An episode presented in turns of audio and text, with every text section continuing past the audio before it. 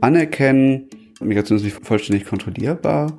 Das heißt, dass man nicht einen absoluten Sicherheitsbegriff an Migrationskontrolle legen darf. Ja, man darf nicht verunsichert sein, wenn auf einmal Migration nicht vollständig kontrollierbar ist, weil das nie das Ziel sein kann, weil alle Beteiligten uns gesagt haben, das ist eigentlich unrealistisch.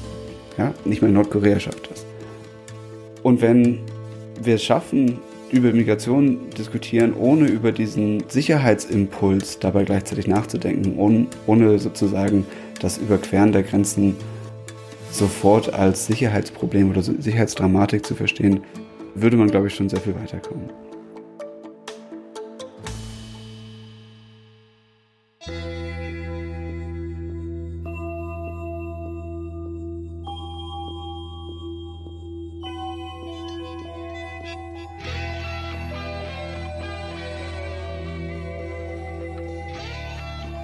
Herzlich willkommen zu Tiefenschärfe, dem Podcast der Hamburger Edition. Unser Anliegen ist es, Inputs aus Soziologie, Geschichte und politischer Wissenschaft bereitzustellen, die die Gegenwart verständlicher machen.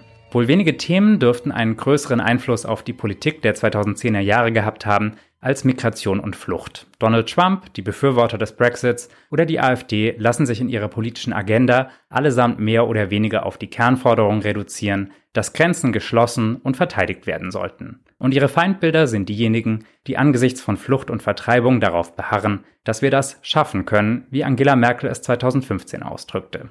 Was jenseits der Talkshows, der Schlagzeilen und Editorials leicht aus dem Blick gerät, ist die tatsächliche Lebensrealität der Menschen, die die Festung Europa erreicht haben. Sie geraten in rechtliche und bürokratische Systeme, die Informationen über sie erlangen, ihren Alltag regulieren und schlussendlich darüber entscheiden, ob sie ein Recht auf Aufenthalt haben.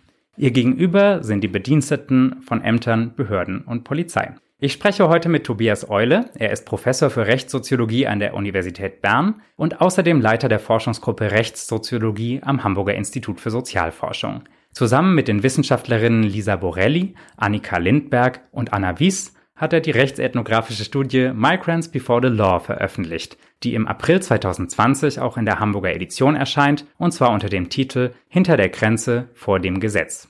Tobias, in der Kurzfassung einer soziologischen Studie würde man nicht unbedingt das Wort Kafkaesk erwarten. Trotzdem beschreiben du und deine Mitautorinnen so zum Teil das Verhältnis zwischen Behörden und Menschen mit prekärem Aufenthaltsstatus. Warum? Also ich glaube, dass es nicht unbedingt überraschen muss, dass man über eine Verwaltungsstruktur mit Kafkaesk redet. Wir hören eigentlich auch in unserem privaten Alltag ganz viele Geschichten von Leuten, die vor irgendein Amt gehen und da einen Antrag stellen und dann irgendwelche umständliche Formulare haben oder ganz lange warten müssen oder wo dann überhaupt gar nicht klar ist, was eigentlich als nächstes passiert oder wo es dann irgendwelche Ausnahmeregelungen gibt, mit denen sie nicht gerechnet haben. Und dann enden häufig die Geschichten irgendwie, dass man am Ende doch nicht so viel schlauer war als am Anfang angenommen und ja, dass man irgendwie nochmal wiederkommen muss oder nochmal warten muss. In unserem Buch geht es eigentlich um ähnliche Phänomene, nur in einem speziellen Kontext, nämlich dem der umkämpften Kontrolle von Migration. Und wir beschreiben in diesem Buch, wie in der Praxis nicht alles immer ganz so ausläuft, wie ja, vielleicht im Gesetz vorgesehen oder wie auf dem sozusagen Reißbrett entworfen und wie für alle Beteiligten eigentlich nicht immer so absehbar ist, was das rechtliche Verfahren eigentlich beinhält oder wie lange es dauert oder wann es endet. Und das ist im Kontext dieser Forschung besonders wichtig, weil es halt um sehr grundsätzliche Fragen da geht. Es geht darum, ob Menschen in einem Land bleiben dürfen oder nicht, ob sie abgeschoben werden und wenn ja, wohin wie sich der Rechtsstatus verändert. Das bedeutet auch, ob sie ihre Familien dazu holen können, ob sie arbeiten dürfen, etc. Das heißt, es geht hier nicht nur um kafkaeske Alltagsabsurditäten, die vielleicht stören oder amüsieren können, sondern um Dinge, die Auswirkungen haben auf die Art und Weise, wie wir Migrationskontrollen verstehen und vor allem eben Auswirkungen haben auf die Betroffenen selbst. Wir fragen in dem Buch, was bedeutet es eigentlich, wenn man jahrelang in so einer Warteschleife sitzt? Was bedeutet das, wenn man eigentlich gar nicht genau weiß, wie der Prozess abläuft oder wann der endet? Und wir fragen, wer fühlt sich eigentlich noch verantwortlich auf Behördenseite, wenn irgendwie so Prozesse so lang dauern und gar nicht klar ist, wer eigentlich am Ende zuständig ist? Und all diese Sachen äh, haben uns relativ stark an die Parabel vor dem Gesetz von Kafka erinnert. Da geht es ja auch um einen Mann vom Lande, der ein Rechtsanliegen hat, aber nicht vorgelassen wird, weil da ein Torhüter ist, der ihm sagt, dass er noch warten muss oder sagt, dass jetzt noch nicht sein Zeitpunkt ist. Das geht dann so lange, er wartet so lange, bis der Mann vom Lande tatsächlich stirbt, ohne jemals vorgelassen zu werden. Und diese Situation und, und diese Beschreibung vor dem Gesetz fanden wir sehr passend. Deswegen ist es sowohl im Deutschen als auch im Englischen auch Teil des Titels. Kannst du uns ein Beispiel für Auswüchse im europäischen Migrationsregime nennen, die euch als besonders paradox erschienen sind? Das Buch basiert auf vier Jahren Feldforschung in acht verschiedenen europäischen Ländern, die wir zu vier teilweise gemeinsam, teilweise individuell gemacht haben. Und das beinhaltet Forschung bei Polizeieinheiten, in Migrationsbehörden, in Abschiebegewahrsam, in geflüchteten Unterkünften, mit den geflüchteten Menschen selbst, mit Verwaltungsmitarbeitenden, mit Rechtsanwälten, GefängniswärterInnen etc. Das heißt, es gibt ganz, ganz viele Beispiele und das Buch hat auch ganz, ganz viele Geschichten, die eben diese paradoxen Situationen beschreiben. Ein wichtiger Punkt ist vielleicht eine, eine, eine kommunikative Barriere, die ganz viel stattgefunden hat, wo den Geflüchteten, den Migrantinnen versucht wurde, von behördlicher zu erklären, worum geht's eigentlich oder was ist jetzt die Situation, also wo es eigentlich so eine Rechtsaufklärung geben sollte, aber die dann ziemlich schief gegangen ist. Und ich kann mal ein Zitat vorlesen von jemandem, der einem Migrantin oder einer Migrantin versucht zu erklären, was jetzt Sache ist. Ja, man kann dann selbst entscheiden, ob man dann verstanden hat, worum es eigentlich geht.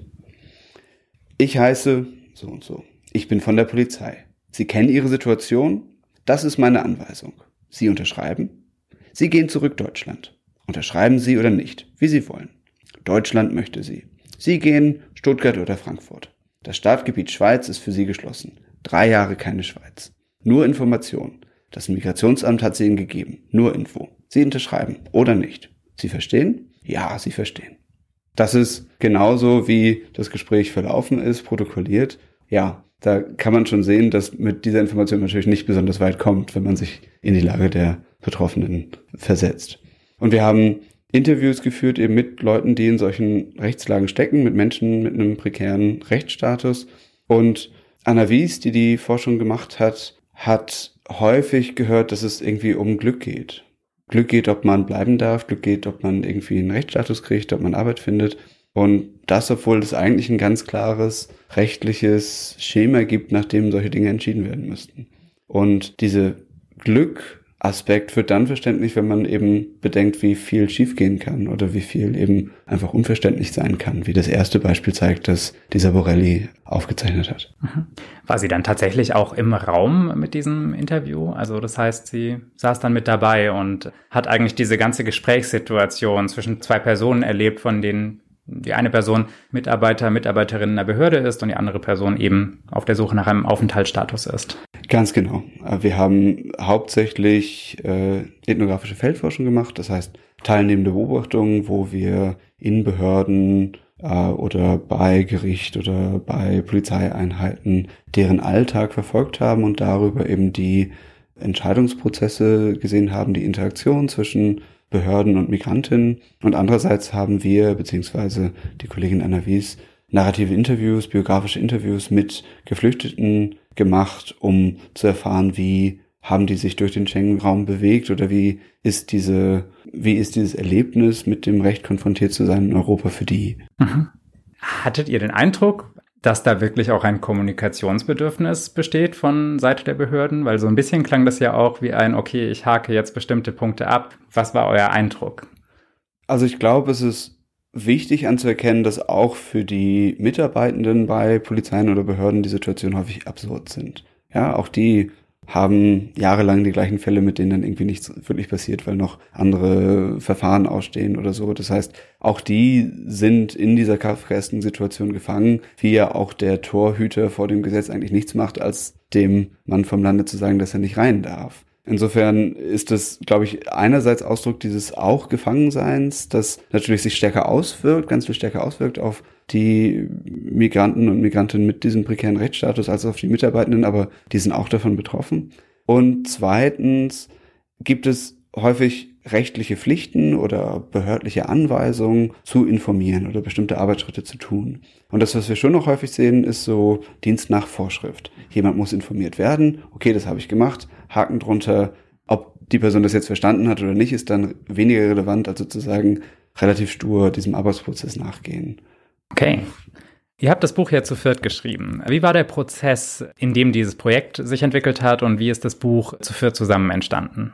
Das ist eine gute Frage. Wir sind wirklich gleichberechtigte Autorinnen und Autoren in dem Buch und haben jedes Kapitel, jeden Teil des Buches zusammen konzipiert und geschrieben und redigiert und auch eine Übersetzung dann redigiert.